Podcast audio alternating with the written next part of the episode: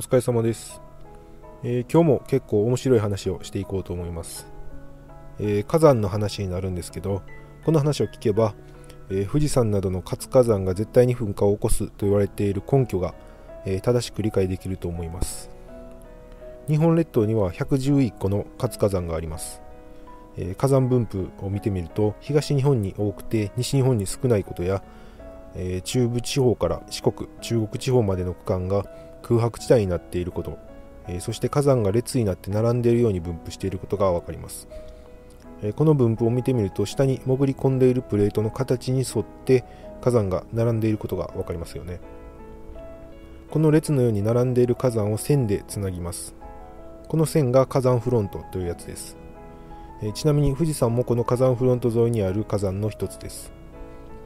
この火山フロント沿いの火山は数が多くて山体が大きいものが多いのでマグマの活動がすごく活発な領域であるということが分かります。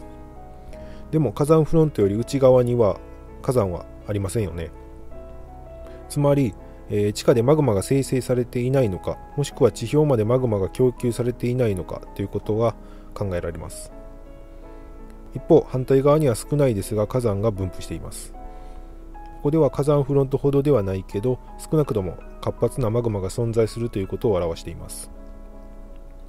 このような活火山の分布図を見るだけで面白いことに日本列島のマグマの状態がある程度見えてくるんですね。ではなんで中四国地方などに活火山がないのか分かりますか、えー、火山活動の原因はマグマですので四国地方や近畿地方などの地下ではマグマが生成されていないということになりますよね。つまり活火山が分布していない理由はマグマがどのようにして作られているのかを理解する必要があるんですね、えー、簡単に言うとマグマは岩石が溶かされることによって作られます、えー、物によって溶ける温度は違いますが固体は熱していくとやがて液体になります。固体が溶けて液体になるということは具体的にどのような状態かというと、えー、まず固体はたくさんの分子の塊ですよね。そして固体に熱エネルギーを加えると固体を形成している分子が激しく振動します。すると次はこの激しい振動によってくっついていた分子同士が離れ出します。この分子が離れた状態が液体なんですね。つまり固体を熱して液体にするためにはくっついた分子を離す必要があるんですね。ということは固体に強い圧力が加わっていれば分子は圧力によってなかなか離れにくくなるので溶けにくくなるとも言えます。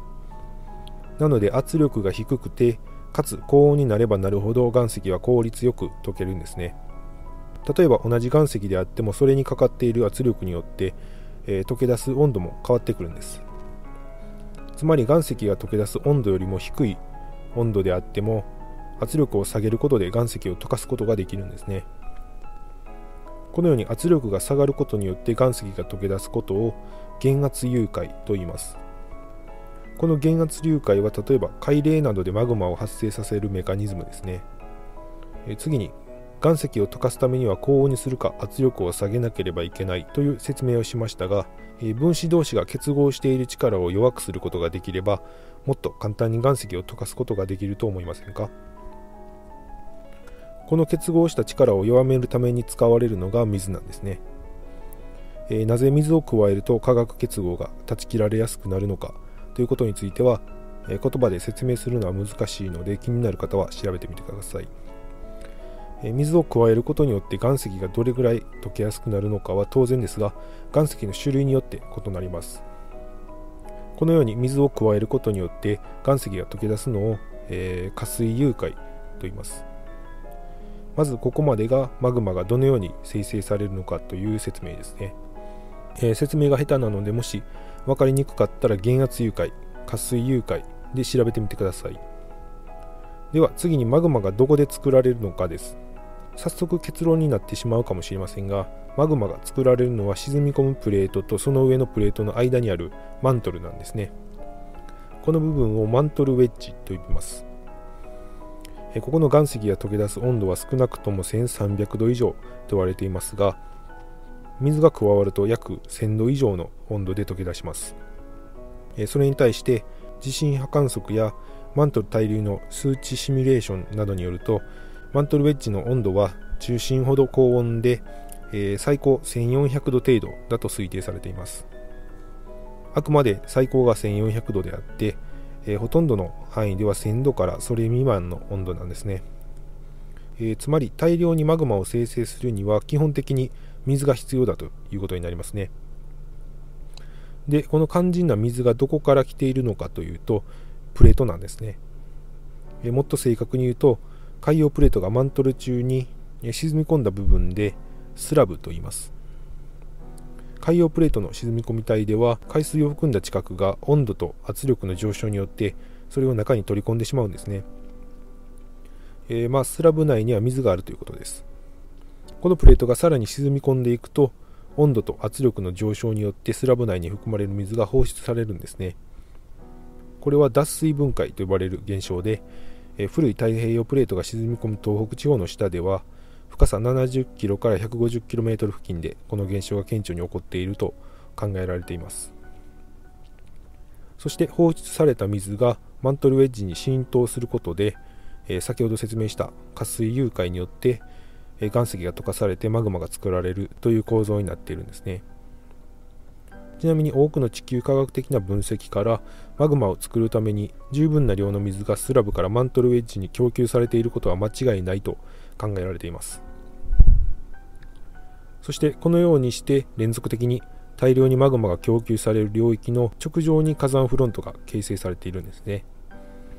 そのため火山フロント沿いにある活火山は多くのマグマを溜め込んでは噴火を繰り返して大きな山体になっていったんです。えではここでやっと、え四国地方や近畿地方に活火山がなぜないのかということが説明できますね。すごく簡単におさらいするとマグマは岩石が溶けることによって生成される。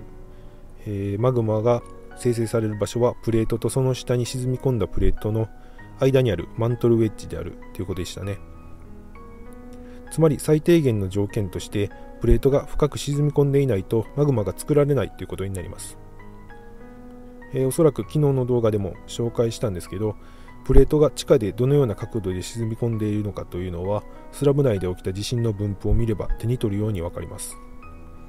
ここで活火山がある地域とない地域のプレートを見比べてみてください。例えば太平洋プレートは約40度程度の傾斜で沈み込んでいるので北米プレートとの間にあるマントル内でマグマが生成されていると考えることができます。それに対して四国地方を見てみると地下の浅い部分をプレートが走っているためそもそもマグマを作る場所がないんですね。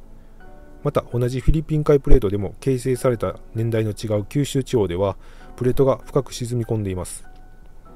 もう一度活火山の分布図を見てみてください、え、近畿地方から四国地方までずっと活火山の空白地帯が続いているのに突然九州地方に入ると活火山がたくさん出現しますよね。また沈み込んだ海洋プレートの海側にも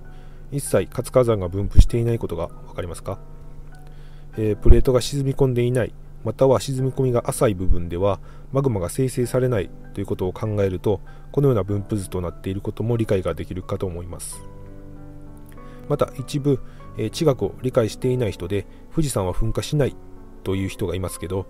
このような地下のメカニズムが分かれば富士山だけじゃなくてその他の活火山も確実に将来噴火を起こすということが理解できたのではないでしょうか。最後にマントルで生成されたマグマは地表に向かって上昇していって噴火を起こすために十分な量を溜め込んだりまたは地震によって強く揺らされたりすることによって噴出してその噴出物が積み重なっていった結果火山が形成されるんですね。また供給量が少なくて地表に噴出することができなかったマグマもあります。そのようなマグマは地殻内で冷え固まってしまうんですけどその際にマグマは水を放出します。そしてこの放出された高温の水が温泉水として出てきたりするんですね。また地殻の変形を促進させたりもするため、えー、地震活動とも深く関係があるんですね。それでは今日はこれで終わります。ありがとうございました。